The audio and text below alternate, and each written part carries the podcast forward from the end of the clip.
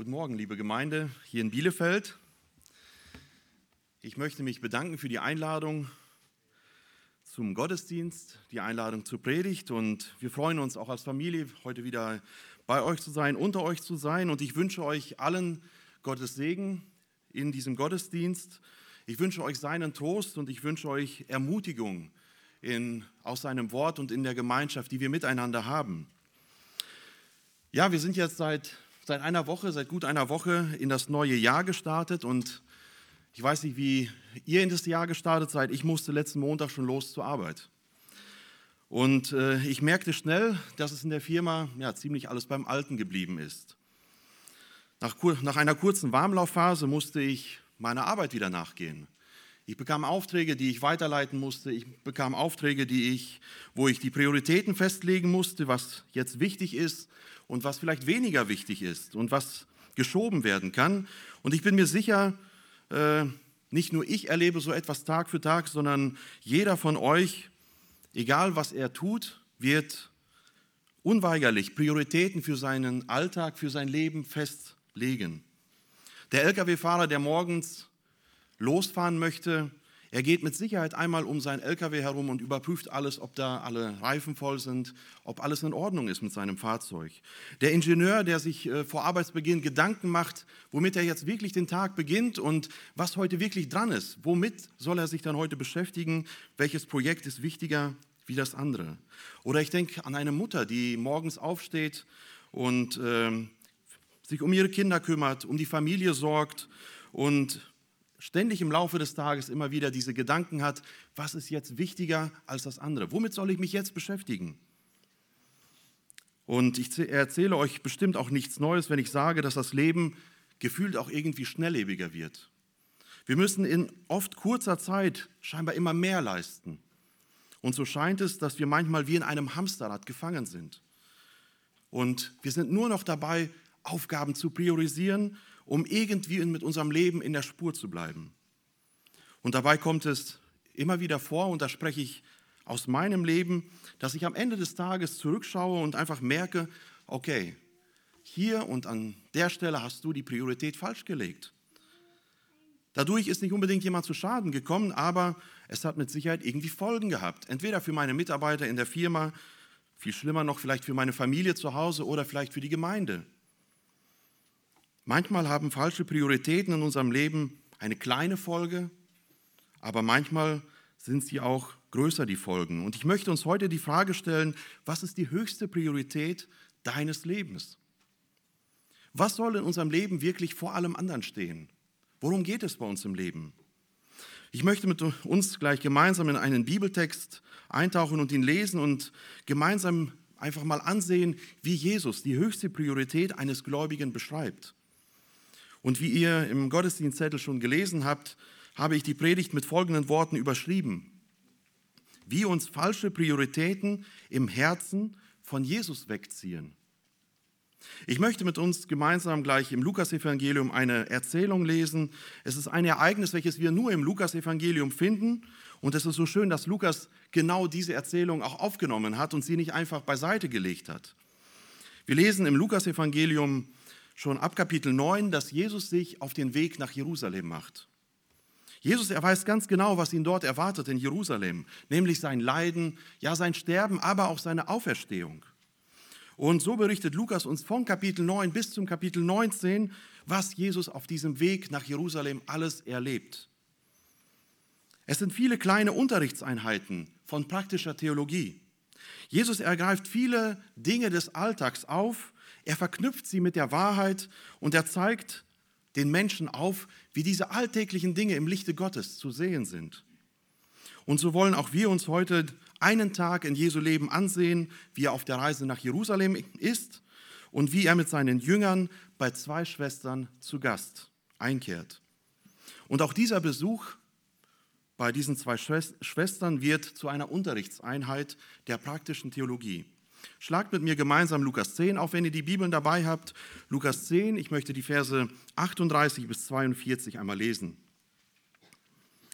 Es begab sich aber, als sie weiterreisten, dass er in ein gewisses Dorf kam, und eine Frau namens Martha nahm ihn auf in ihr Haus. Und diese hatte eine Schwester, welche Maria hieß. Die setzte sich zu Jesu Füßen und hörte seinen Worten zu. Martha aber machte sich viel zu schaffen mit der Bedienung. Und sie trat herzu und sprach, Herr, kümmerst du dich nicht darum, dass mich meine Schwester allein dienen lässt? Sage ihr doch, dass sie mir hilft. Jesus aber antwortete und sprach zu ihr, Martha, Martha, du machst dir Sorgen und Unruhe um vieles.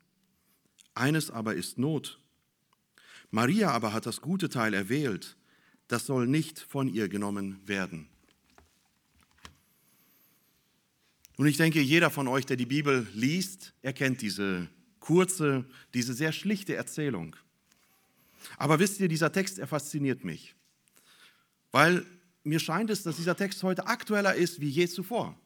Denn wir leben genau in dieser Zeit, wo so etwas immer noch uns vielleicht sogar verstärkt passiert. Denn die Erzählung von Lukas, die beschreibt uns im Kern, womit wir täglich konfrontiert werden. Was ist das Wichtigste? Was muss vor allem anderen getan werden? Und ich möchte mit euch heute gemeinsam drei Wahrheiten aus diesem Bibelabschnitt betrachten. Zum einen werden wir in diesem Text eine ganz einfache Feststellung machen, dass hier zwei Schwestern beschrieben sind, die Jesus lieben. Auf unterschiedliche Art und Weise lieben sie Jesus und sie zeigen es unterschiedlich. Wir werden im Laufe des Textes weiter feststellen, worin sich diese Liebe dieser Schwestern aber gravierend unterscheiden. Und zum Schluss wollen wir auf Jesu Worte hören und darauf schauen, wie er diese ganze Situation sieht, wie er sie betrachtet und wie er sie beurteilt. Denn genau das ist doch das Allerwichtigste. Was sagt Jesus zu dem, was geschieht? Er kann die wirkliche, das wirkliche Urteil aussprechen. Und so beginnen wir im Vers 38. Es begab sich aber, als sie weiterreisten, dass er in ein gewisses Dorf kam und eine Frau namens Martha nahm ihn auf in ihr Haus. Und diese hatte eine Schwester, welche Maria hieß.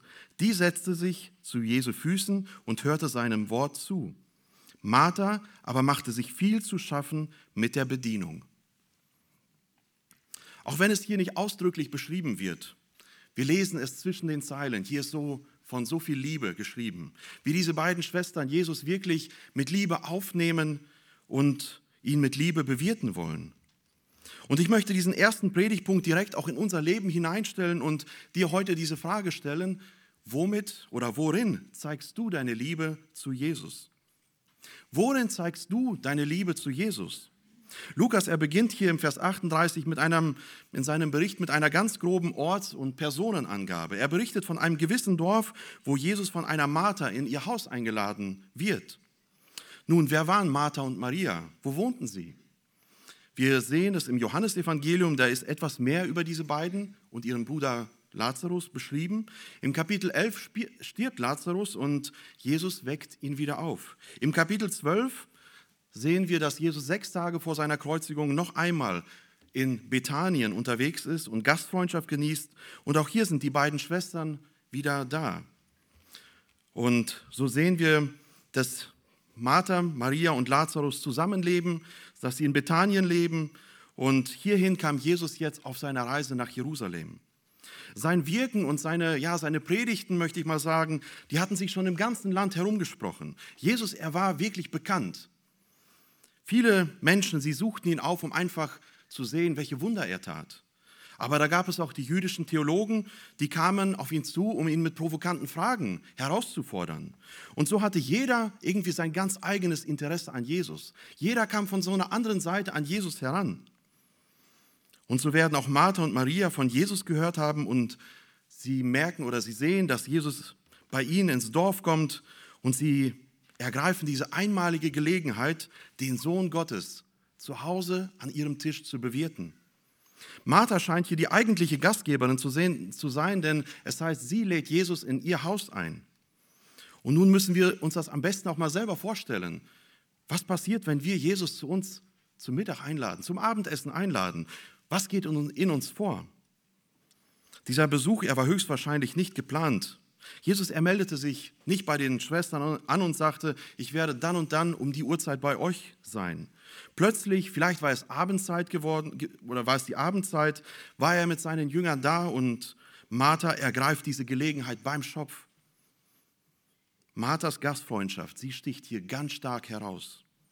Und so eine Gastfreundschaft, die hat Jesus nicht überall kennengelernt. Nicht überall war Jesus so willkommen wie hier bei Martha und Maria.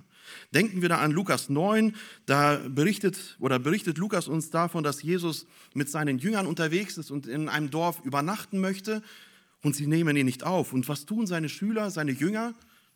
Wir lesen von Jakobus und Johannes, sie hätten das ganze Dorf am liebsten in Asche gelegt. Sie wurden nicht überall aufgenommen. Im Kapitel 10 sehen wir, dass Jesus 70 Jünger aussendet und er warnt sie und gibt ihnen mit auf den Weg und sagt, man wird euch nicht überall freundlich empfangen, nicht freundlich aufnehmen. Aber hier bei Martha und Maria sehen wir etwas Warmherziges. Wir sehen hier Gastfreundschaft. Kaum im Haus angekommen, beginnt Martha auch schon mit der Bewirtung und mit dem Vorbereiten eines Essens. Wir müssen uns vorstellen, das war Jesus, aber mindestens zwölf Jünger waren noch mit dabei. Aber Martha weiß ganz genau, was zu tun ist. Martha bedeutet übersetzt auch Herrin. Sie war die Chefin des Hauses, sie war die Chefin der Küche. Sie war Chefkoch. Sie wusste, was zu tun ist, wie man mit den Pfannen und Töpfen umgeht und wie man eine tolle Mahlzeit zubereitet. Wenn bei uns heute jemand spontan vor der Tür steht, da schlägt unser Puls manchmal doch schon ein bisschen höher, oder? Wenn wir Gastfreundschaft üben wollen oder sollen. Aber wir haben zwei gewaltige Vorteile gegenüber Martha. Zum einen haben wir in der Regel eine Gefriertruhe, wo wir in der Regel irgendwo etwas noch herholen können, um etwas schnell zuzubereiten. Und wenn dieser Vorteil nicht greift, in der Regel haben wir einen Pizzalieferservice in der Nähe. Wir können heutzutage viel besser spontan Gastfreundschaft üben wie früher. Damals in diesem heißen Land zu einer Zeit ohne Gefriertruhen, ohne Pizzalieferservice, da war das etwas ganz anderes, so spontan Gastfreundschaft zu üben. Ich denke da an das Gleichnis vom verlorenen Sohn. Auch da musste ein Fest spontan organisiert werden, als er zurückkam. Und wir lesen davon, dass ein Tier geschlachtet werden musste. Es musste ausgenommen. Es war wirklich viel Arbeit, die jetzt plötzlich auf Martha lastete. Vor gut einem Jahr mussten die zwei Hühner von unserem Timon dran glauben, von unserem zweiten Sohn. Er liebte diese Hühner, wir haben leckere Eier von ihnen bekommen, aber irgendwann war die Zeit des Abschieds gekommen. Und es war für mich das erste Mal, dass ich ein Huhn zu einem Suppenhuhn verarbeitet habe. Mit meinem Sohn zusammen haben wir es gemacht. Und äh, für diese zwei Hühner haben wir drei Stunden gebraucht. Es war aufwendig. Vor allem, wenn man es nicht ganz so oft macht. Und so, etwa, so in etwa muss es Martha gegangen sein. Plötzlich 13 erwachsene, hungrige Männer im Wohnzimmer und du bist allein verantwortlich für das Essen. Was geht in dieser Frau vor? Aber sie denkt, ich bin ja nicht alleine. Ich habe ja noch eine Schwester. Mit meiner Schwester zusammen, das werden wir schon irgendwie hinkriegen. Aber genau in diesem Punkt hat sie sich getäuscht. Maria hat den Weg nämlich in die Küche nicht gefunden. Stattdessen setzt sie sich zu Jesus vor die Füße und hört seinen Worten zu. Sehr viel hatte sie wahrscheinlich schon von Jesus gehört.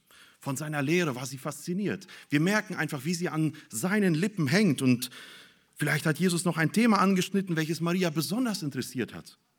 Fakt ist, und Lukas, er beschreibt es hier sehr, sehr nüchtern, wie er es sehr oft macht, Maria setzte sich zu Jesu Füßen und hört seinen Worten zu. Punkt.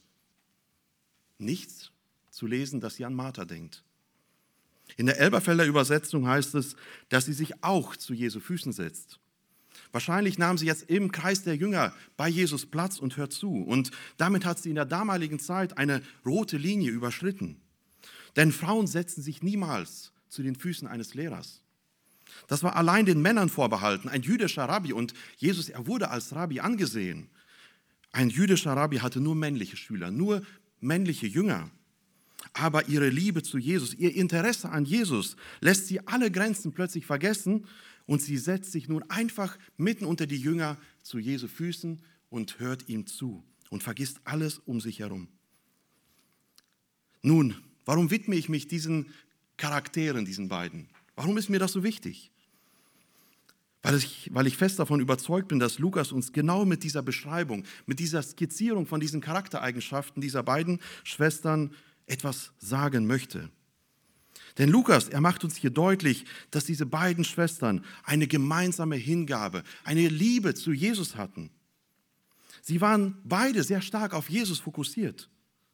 Martha in ihrer Rolle als Gastgeberin und Maria in ihrer Rolle als Zuhörerin. Und ich glaube, wenn wir ehrlich zu uns sind, sind auch wir Gläubige, die wir Jesus lieben, oft ähnlicher, wie wir uns das eigentlich eingestehen wollen. Weil Gott unser Vater ist und wir seine Kinder, sind wir eigentlich genetisch schon miteinander verwandt, weil wir einen Vater im Himmel haben. Wir lieben unseren Gott, wir lieben unseren Herrn Jesus Christus. Doch wir merken es in unserem Alltag, jeder von uns hat seine ganz eigene Art und Weise, wie er seine Liebe zu Jesus ausdrückt. Jeder von uns hat verschiedene Begabungen mit auf den Weg des Glaubens bekommen. Jeder hat seine Möglichkeit, Jesus und auch der Gemeinde, den Geschwistern, seine Liebe auszudrücken. Der eine, der drückt seine Liebe zu Jesus und zu seinen Geschwistern darin aus, dass er sich für Musik und Gesang begeistert und wirklich gerne und mit viel Freude diesen Dienst ausübt. Es bereitet ihm wirklich großen Freude, große Freude, wenn er mit seinen Geschwistern gemeinsam singen kann und musizieren kann. Aber da gibt es auch andere Menschen unter uns. Sie sind eher praktisch veranlagt. Sie singen nur alleine im Auto, wenn sie alleine unterwegs sind, weil sie sonst alle anderen durcheinander bringen würden. Aber wenn in der Gemeinde eine Feier ansteht, wenn etwas organisiert werden muss, wenn etwas geplant werden muss, dann sind Sie die ersten Ansprechpartner. Sie zeigen auf diese Art und Weise, wie Sie Jesus lieben. Sie organisieren und planen für Ihr Leben gerne, weil Sie die Geschwister und die Gemeinde, weil Sie Jesus lieben. Und da gibt es noch andere, die tun ihren Dienst komplett im Hintergrund. Man weiß gar nichts davon, dass sie irgendwo in der Gemeinde etwas tun oder dass sie Jesus auf diese Art und Weise lieben. Aber wehe, dieser Dienst, er fällt irgendwo mal aus, dann merken wir es plötzlich. Wenn Menschen unterm Radar Jesus ihre Liebe zeigen und ausdrücken und auch den Geschwistern damit dienen. In den neutestamentlichen Briefen gehen Paulus und auch Petrus dahin, dass sie ihre Leser unterrichten und sagen, dass jeder am Leib Jesu mit unterschiedlichen Gaben beschenkt worden ist. Jeder darf der Gemeinde auf seine Art und Weise dienen. Jeder hat seine Gabe bekommen, um seine Liebe zum Ausdruck zu bringen. Und so war es auch bei Martha und Maria. Beide liebten Jesus, aber beide auf unterschiedliche Art und Weise. Nun fragt ihr euch vielleicht, ja gut, was äh, hat Maria denn für eine Gabe gehabt? Womit hat sie ihre Liebe zu Jesus ausgedrückt? Wie hat sie ihn verherrlicht? Bei Martha scheint es offensichtlich zu sein. Sie war sofort ins Arbeiten gekommen. Sie, da war, da war es offensichtlich, wie sie ihre Liebe zeigt. Aber bei Maria, Maria, sie diente Jesus damit, dass sie sich von ihm bedienen ließ. Maria diente Jesus damit, dass sie, sich, dass sie alles um sich herum vergaß und gebannt an seinen Lippen hing. So diente sie Jesus, indem sie sich bedienen ließ. Und wir werden es weiterhin gleich sehen, wie das auch Auswirkungen oder wie diese Wahrheit Auswirkungen für unser Leben hat.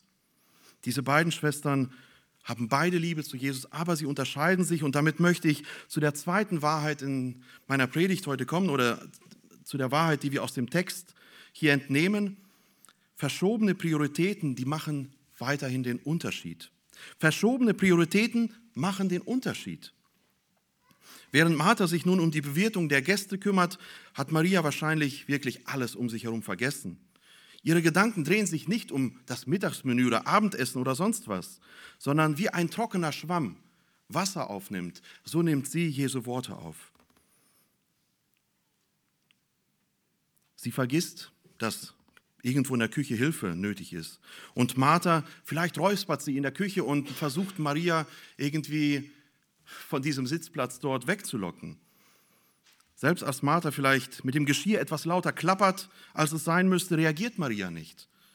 Selbst als Martha den Raum betritt und Maria mit einem Blick, mit einem Zwinkern auffordert, hey, es ist Zeit mitzukommen, es ist Zeit mitzuhelfen, reagiert Maria nicht.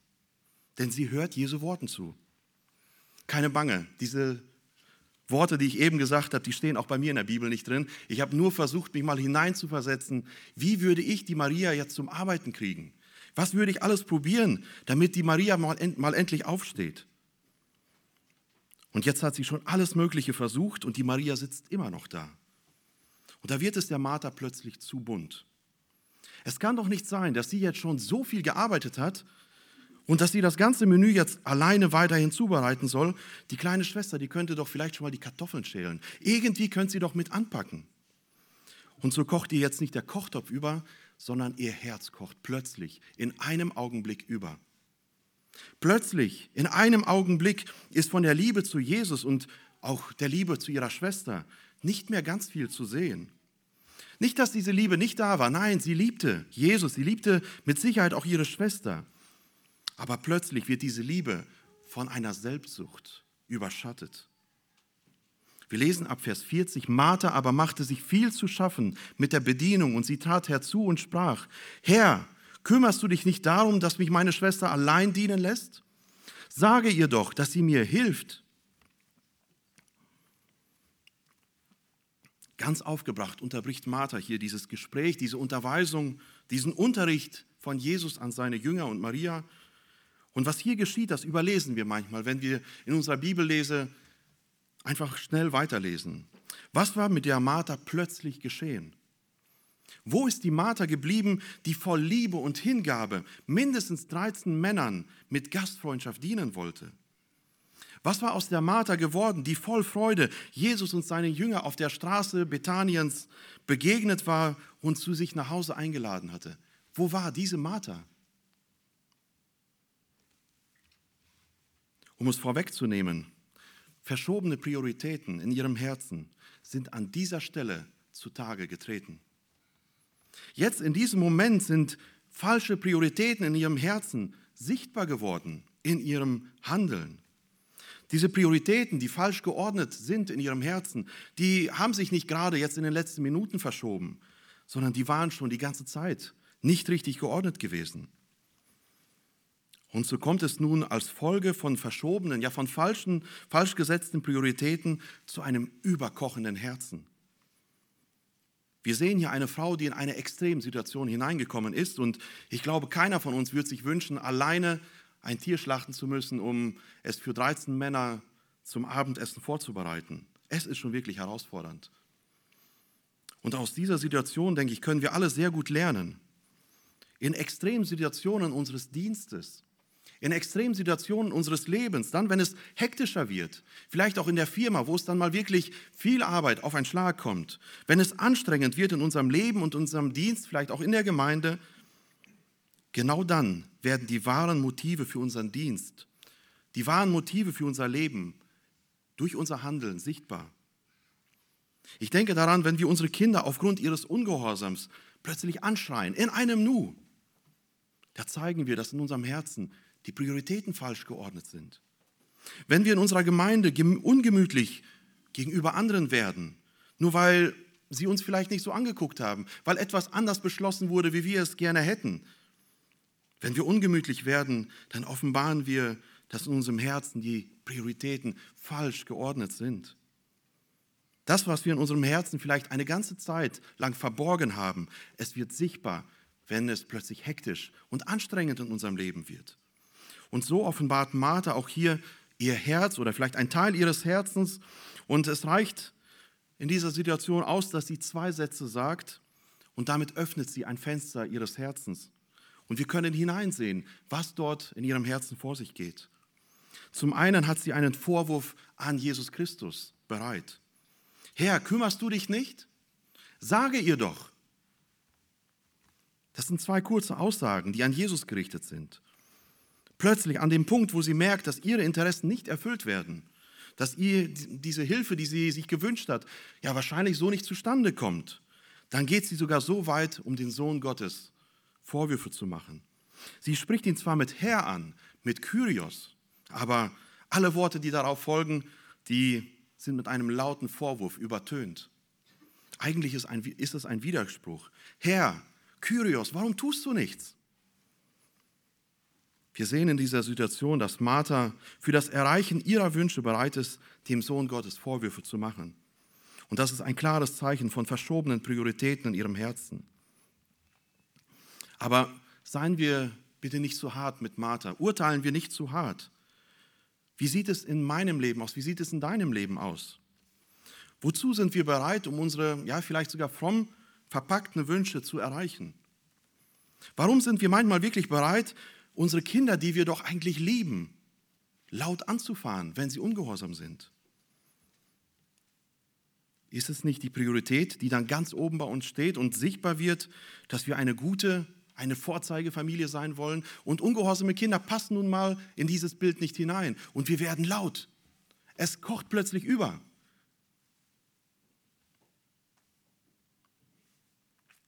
Verschobene und falsche Prioritäten werden sichtbar, wenn es uns nicht irgendwie uns nicht in den Kram passt.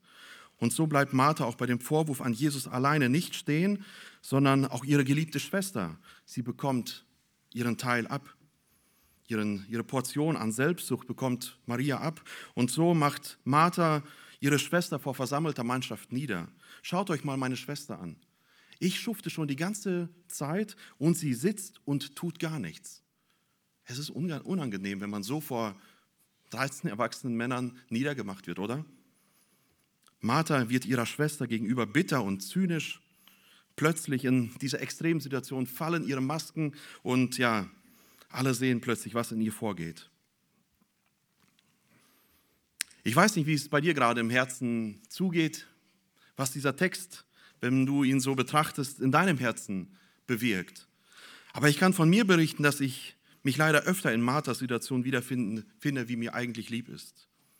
Wie schwer fällt es mir oft, meine Wünsche und mein, ja, meine Vorstellungen vom Leben oder von gewissen Abläufen einfach mal nach hinten zu stellen und zu schauen, was ist jetzt wirklich wichtig? Worum geht es jetzt wirklich? Wie oft ist mein Leben in meiner Familie oder im Dienst in der Gemeinde dahingehend motiviert, dass ich davon profitiere, dass ich gut dastehe.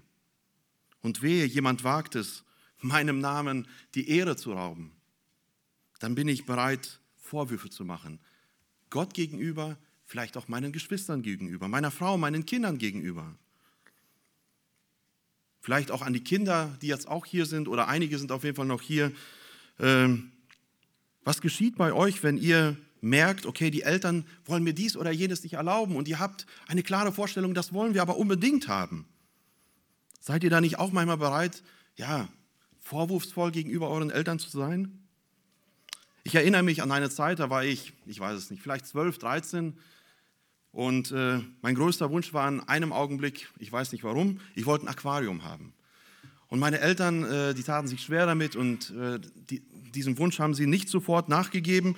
Und ich malte mir in meinem Kopf so aus und sagte, okay, wenn ich das Aquarium in der nächsten Woche nicht bekomme, dann haue ich von zu Hause ab. Ja, ihr lacht, aber genauso habe ich gedacht. Und ich malte mir auch aus, okay, wo würde ich denn hingehen? Und in meinen Gedanken kam ich nur bis ins Nachbardorf und weiter wusste ich auch nicht. Aber so sind wir manchmal. Wenn wir einen Wunsch haben, den wollen wir unbedingt erfüllt wissen. Und er wird nicht erfüllt.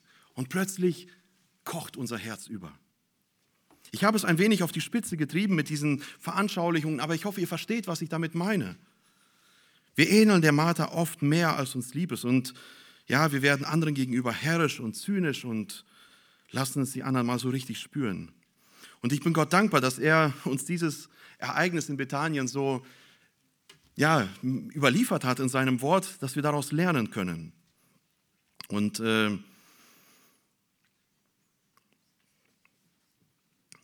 auch wenn wir Menschen heute ja, sehr weit fortgeschritten sind, wir meinen es zumindest, äh, sind unsere Herzen zu denen der damaligen Menschen doch sehr, sehr gleich geblieben.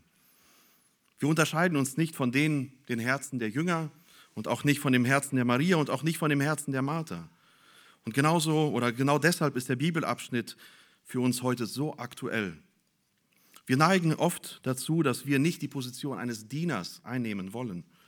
Die Erzählung von Martha die, und Maria, die ist uns eigentlich deshalb so hilfreich, weil sie unsere eigene Boshaftigkeit des Herzens aufzeigt. Wenn ich daran denke, wie die Jünger beim letzten Abendmahl, beim letzten gemeinsamen Abendessen mit Jesus eine Diskussion anfingen, wer nun der Größte unter ihnen sei, sehe ich, wie Jesus aufsteht und ihnen die Füße wäscht. Jesus, er wusste ganz genau, was Prio 1 war, was wirklich wichtig war. Und es ging nicht darum, wer ist jetzt der Größte und wessen Wunsch wird jetzt wirklich erfüllt, sondern es geht darum, dass wir einander dienen, dass wir füreinander da sind.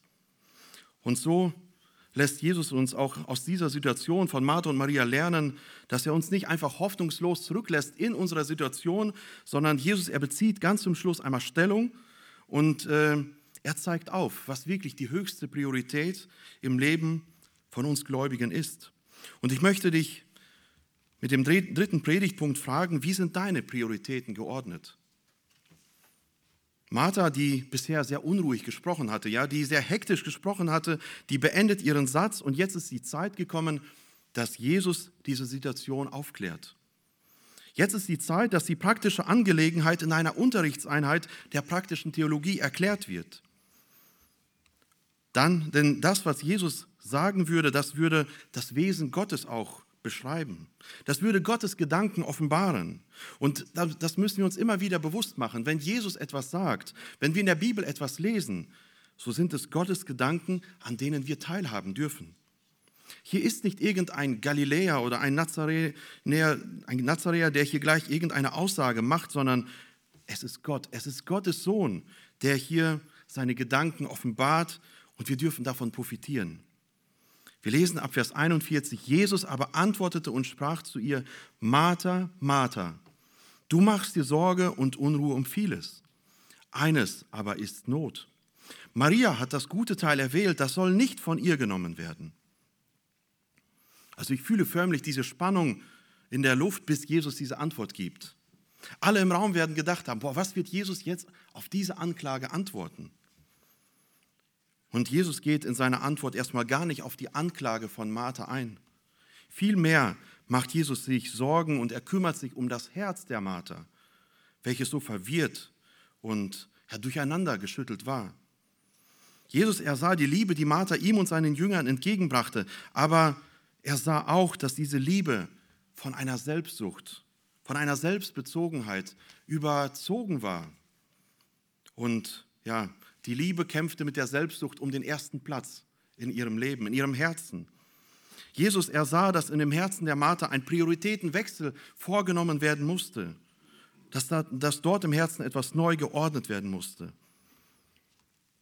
Und indem, wie Jesus Martha nun helfen möchte, sehen wir, wie die Liebe des Sohnes Gottes für seine Geschöpfe auch heute noch uns helfen möchte. Wie Jesus uns heute noch helfen möchte, wenn wir verwirrte Herzen haben, wenn wir Prioritäten haben, die nicht gut geordnet sind. Er spricht Martha hier sehr, sehr liebevoll an. Er sagt, Martha, Martha. Gewiss, ein gewisser Tadel ist irgendwo mitzuhören, aber die Liebe zu Martha überstrahlt alles. Jesu Wunsch war es, dass Martha wieder zurechtgebracht werden würde. Martha, du machst dir Sorgen und Unruhe um vieles. Es ist jetzt nicht so, dass Jesus ihre Arbeit und ihren Dienst, ihre Gastfreundschaft für unnötig angesehen hat. Dass er ihr vielleicht einreden wollte und sagen wollte, du Martha, lass das mal mit der Gastfreundschaft, das brauchst du nicht. Nein, Gastfreundschaft zu üben ist ein biblisches Prinzip. Aber Jesus, er spricht hier ihre Sorge im Herzen, ihre Unruhe an. Im Dienst oder ihr ganzer Dienst, er war mit Sorge und Unruhe komplett durchtränkt. Im Vers 40 heißt es, dass sie sich mit der Bedienung viel zu schaffen machte. Dieses Wort viel zu schaffen machen, das äh, kann man auch etwas anders übersetzen oder es bedeutet auch abgelenkt sein, weggezogen sein von jemandem. Jesus, er macht sie aufmerksam darauf, dass sie sich im Dienst für ihn hat von ihm wegziehen lassen. Er war zu ihr ins Haus gekommen, gekommen um Gemeinschaft mit ihnen zu haben und von dem eigentlichen Ziel, von dem einen, wie er es im Vers 42 sagt, dem einen der Gemeinschaft mit ihm, in der Unterweisung bei ihm, seine Worte zu hören und aufzunehmen. Von dem einen hat sie sich abziehen lassen, ablenken lassen. Und das war das eine, was wirklich Not tat. Zu groß war ihre Unruhe, zu groß war ihre Sorge in ihrem Herzen, sodass sie sich hat abziehen lassen von Jesus. Und im zweiten Teil seiner Antwort wendet er sich nun dem Vorwurf der Martha zu, wo, er, wo sie einfach sagt, ja, die Maria, die kann mir doch mal gut und gerne helfen. Jesus, er sagt, Maria hat das gute Teil erwählt, das soll nicht von ihr genommen werden. Lukas, er macht an dieser Stelle irgendwie so einen radikalen Schnitt. Und ich bin mir sicher, wenn wir im Himmel sein werden, wir werden diese Frage mal Martha und Maria loswerden. Wie ist dieser Tag weitergegangen? Wie habt ihr euch nachher verständigt? Wie ist diese, diese ganze, dieser Besuch zu Ende gegangen? Wir wissen es heute nicht. Aber was wir aus dem Wort Gottes lesen können, ist, dass die Liebe von Martha zu Jesus, dass sie sich nicht verändert hat. Martha muss sehr, sehr positiv auf Jesu liebevolle Ermahnung reagiert haben. Sechs Tage bevor Jesus auf Golgatha stirbt, war er wieder einmal in Bethanien zu Gast bei einem Simon, der aussätzlich gewesen war. Und zu diesem Essen waren auch Martha, Maria und Lazarus eingeladen. Es war wahrscheinlich so ein kleines Dorffest, so kann ich es mir vorstellen. Und hier sehen wir in Johannes 12, dass die beiden Schwestern wieder in einem letzten Akt der Liebe Jesus noch einmal dienen. Wir schlagen äh, in Johannes 12 einmal auf und lesen die ersten drei Verse. Sechs Tage vor dem Passa kam Jesus da nach Bethanien, wo Lazarus war, der tot gewesen war und den er aus den Toten auferweckt hatte. Sie machten ihm dort ein Gastmahl und Martha diente. Und Martha diente. Lazarus aber war einer von denen, die mit ihm zu Tisch saß. Da nahm Maria ein Pfund echtes köstliches Nadensalböls, salbte Jesus die Füße und trocknete seine Füße mit ihren Haaren. Das Haus aber wurde erfüllt vom Geruch des Salböls. Ich glaube, dass wir hier erkennen können, dass Jesu liebevolle Ermahnung bei Martha Anklang gefunden hat. Martha wird verstanden haben, dass jeder seine Liebe und seine Gabe auf seine ganz persönliche Art und Weise Jesus zeigen kann. Und Martha wird verstanden haben, worauf es im Dienst oder im Leben generell wirklich ankommt. Sie hatte verstanden, dass die Gemeinschaft mit Jesus, das Hören auf seine Worte, oberste Priorität haben müssen, wenn der Dienst, ja wenn das ganze Leben aus der rechten Motivation geführt werden soll. Martha wird hier noch einmal die Möglichkeit gegeben, dass sie ihren Dienst an Jesus wirklich nochmal ausleben kann. Johannes berichtet, dass sie die Gäste bewirtet, dass sie diente und diesmal ohne Klagen und ohne Murren, weil Maria hilft wieder mal nicht mit. Sie hat nämlich ein Kännchen Öl dabei und gießt es Jesus auf die Füße und trocknet die Füße mit ihren Haaren. Diese liebevolle Ermahnung Jesu hatte Martha richtig eingeordnet und richtig verstanden. Sie hatte verstanden, dass es im Dienst für Jesus nicht um sie ging, sondern um Jesus, dass er das Zentrum ist, dass er derjenige ist, von dem wir profitieren, dass er derjenige ist, von dem wir lernen, dass wir wie ein trockener Schwamm sind, der mit Wasser gefüllt werden muss. Jesus hatte ihr den Dienst nicht ausgeredet und so merken wir, wie ihr Leben weiterging. Nun, wo hat Gottes Wort dich heute in deinem Leben angesprochen? Wo hat dich Gottes Wort im Herzen getroffen? Wo hast du heute gemerkt, dass du vielleicht eher der Martha als der Maria ähnelst?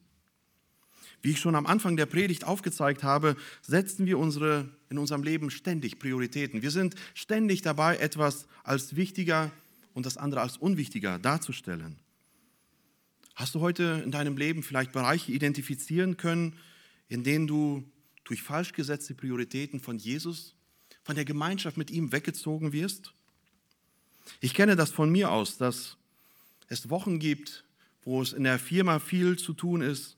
Ja, manchmal ist es tatsächlich so, dass der, in der Woche vor einer Predigt, dass man so fokussiert ist auf eine Arbeit oder auf die Predigtvorbereitung, wie auch immer, dass wir selbst im Dienst von Jesus weggezogen werden dass wir es versäumen, ja, mit ihm wirklich Gemeinschaft zu haben, mit ihm zu oder zu ihm zu beten und durch sein Wort auf, äh, wieder, wieder etwas zu bekommen, um weiter leben zu können. Und dabei geht es doch genau um das, um die Gemeinschaft mit Jesus. Kennst du diese Momente, vielleicht sind es auch Wochen und Monate, in denen du in der Gemeinde stark eingebunden bist, Vielleicht ist es in der Familie momentan anstrengend, weil jemand krank geworden ist. Oder im Beruf ist es sehr stark, äh, bist du stark eingebunden, weil viel zu tun ist. Und du hast nur noch wenig Zeit für Jesus, wenig Zeit, um zu ihm zu beten und in seinem Wort Zeit zu verbringen. Ich denke, jede Mutter, die kennt diesen Kampf um die Prioritäten in ihrem Alltag, wenn die Nächte vielleicht kurz sind, die Tage umso länger, voller Mühe und Arbeit, was ist dann die höchste Priorität in diesem Alltag? Jeder Ehemann, der hart für das Wohl seiner Familie arbeitet, vielleicht nach Feierabend anderen Geschwistern in der Gemeinde hilft, erkennt diesen Kampf um die oberste Priorität. Was ist wirklich wichtig im Tag? Wo findet man da noch Zeit für Jesus? Aber ich möchte es einmal so ausdrücken, die Zeit mit Jesus, das ist eine Zeit des großen Austauschs. Wenn wir Zeit mit Jesus verbringen und diese Zeit wirklich zur obersten Priorität unseres Tages machen, dann können wir ihm unsere Müdigkeit bringen und er gibt uns seine Stärke.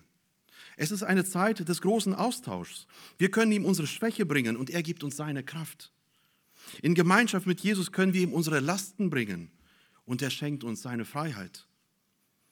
Bei ihm können wir unsere Zweifel ablegen und er schenkt uns seinen Frieden. Bei ihm können wir alle Verwirrungen, die wir momentan so bekommen in unserem Alltag, die können wir ihm bringen und er schenkt uns Gewissheit in seinem Wort. Die Zeit mit Jesus ist eine Zeit des großen Austauschs. Und wenn diese Zeit in unserem Leben zu kurz kommt, dann übernehmen automatisch andere Dinge die oberste Priorität und sie werden uns immer von Jesus wegziehen. Und ja, zum Schluss der Predigt möchte ich mal sagen, dass das Ziel der Predigt war und ist, dass wir verstehen, dass das eine wichtiger ist als das viele. Denn das eine, was Jesus hier der Maria zugesprochen hat, das ist die Gemeinschaft mit Jesus. Das eine ist wichtiger als das viele. Das Wichtige besteht darin, dass wir wirklich Jesu Gemeinschaft, das Gebet, das Lesen in seinem Wort zu unserer obersten Priorität machen und vor allen anderen Dingen eingliedern. Erst kommt die Stille, dann kommt die Aktivität. Erst kommt das Hören, dann kommt das Tun. Und wir möchten es sehr oft leider umkehren. Jesus selber, er ist uns darin ein sehr, sehr gutes Beispiel und Lukas, er berichtet immer wieder davon, wie Jesus in Gemeinschaft mit seinem Vater war. Besonders vor wichtigen Ereignissen verbrachte Jesus teilweise eine ganze Nacht im Gebet, in Gemeinschaft mit seinem Vater. Gerhard Meyer, er beschreibt diese Tatsache in einem Kommentar folgendermaßen. Das eine, also die Gemeinschaft mit Jesus, ist die Wurzel des vielen. Ich wünsche mir und ich wünsche euch allen, dass uns dieser Bibelabschnitt einfach neu lehrt, uns vielleicht neu motiviert, dass wir unsere Wurzel, die in Jesus Christus verwurzelt ist, dass wir uns darum kümmern, um das eine kümmern, damit das viele auch gedeihen kann. Dass wir darüber nachdenken, wie wir unsere Prioritäten setzen. Und Jesus selbst, er hat uns heute darin unterwiesen, dass wir ohne seine Gemeinschaft ja eigentlich kraftlos sind. Jesus erzeigt uns, dass er derjenige ist, der uns für den Dienst ausrüstet, wenn wir zu seinen Füßen sitzen, auf seine, auf seine Worte hören. Und ich wünsche euch darin Gottes Segen im Ausüben dieser Wahrheit, die wir heute aus dem Lukasevangelium gelernt haben. Amen.